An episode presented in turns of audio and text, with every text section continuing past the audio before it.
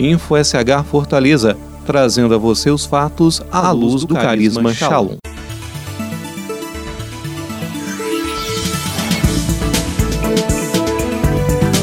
Vamos a mais uma edição do InfoSH Fortaleza. Eu sou o jornalista Mauri Almeida, consagrado da comunidade de vida Shalom. O ministro da Saúde, Luiz Henrique Mandetta, informou que não aceitou o pedido de demissão do secretário de Vigilância em Saúde, Wanderson Kleber de Oliveira. Nesta quarta-feira, dia 15, o Ministério da Saúde informou que o secretário havia pedido demissão. A saída aconteceria em meio a notícias sobre a possibilidade de Mandetta deixar o cargo. Entramos no Ministério, estamos no Ministério juntos e sairemos do Ministério juntos. Teve muito ruído por causa do Wanderson, por conta de toda essa ambiência. O Wanderson falou, já mandou lá para o setor dele, falando que ia sair. Aquilo virou uma. Chegou lá para mim, eu já falei que não aceito. O Wanderson continua, está aqui, acabou esse assunto. Nós vamos trabalhar juntos até o momento de sairmos juntos do Ministério da Saúde.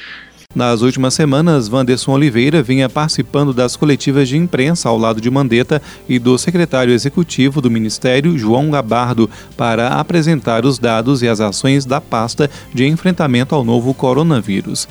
Vanderson tem mais de 20 anos de experiência profissional, sendo 16 anos no Ministério da Saúde, onde também atuou na coordenação da resposta nacional às emergências do Zika vírus em 2015 e de H1N1 em 2009. Para evitar proliferação da Covid-19, a Prefeitura de Fortaleza espera fiscalizar em média 20 bairros da capital diariamente para evitar aglomerações, além da beira-mar e Praia do Futuro. Ao todo, existem 121 localidades mapeadas na capital cearense. As ações envolvem o encerramento de feiras livres e o ordenamento de filas no entorno de agências bancárias, lotéricas e agências dos Correios. São alcançados também os pequenos comércios, padarias, supermercados, praças, estabelecimentos abertos irregularmente e encerramento de comércios ambulantes. Nessa quarta-feira, alguns dos locais já percorridos foram Centro, Varjota, Meireles, Aldeota, Praia de Iracema, Carlito Pamplona, Pirambu e Barra do Ceará. Em nota, a Agência de Fiscalização de Fortaleza afirma que entre a Praia de Iracema e a Beira-Mar, equipamentos públicos foram isolados com fita zebra. Nessa quarta-feira, dia 15, o Papa Francisco aceitou uma renúncia e fez duas nomeações de bispos para o Brasil. Na Bahia, o pontífice aceitou a renúncia da Diocese de Rui Barbosa apresentada por Dom André de Witt, nomeando Dom Estevam de Santos Silva Filho como novo bispo. Já no sul do país, o Papa nomeou o bispo da Diocese de Erechim, o padre Admir Antônio Mazali. A Diocese gaúcha estava vacante desde setembro de 2019, quando Dom José Gilson foi nomeado para a Diocese de Caxias do Sul.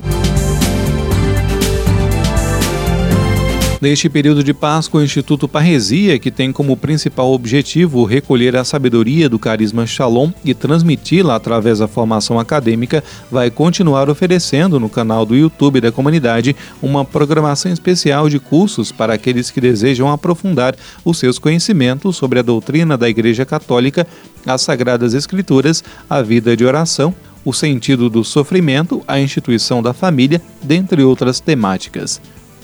Nessa quarta-feira, dia 15, o Instituto realizou uma live no Instagram com a participação do padre Edinardo, missionário da comunidade católica Shalom, abordando o tema do sacramento do matrimônio. Segundo o sacerdote, o matrimônio consiste em uma livre entrega que deve ter o consentimento de ambas as partes para ser válido.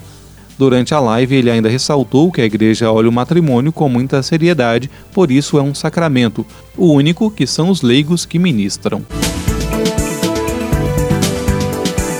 A Mauri Almeida para o InfoSH Fortaleza.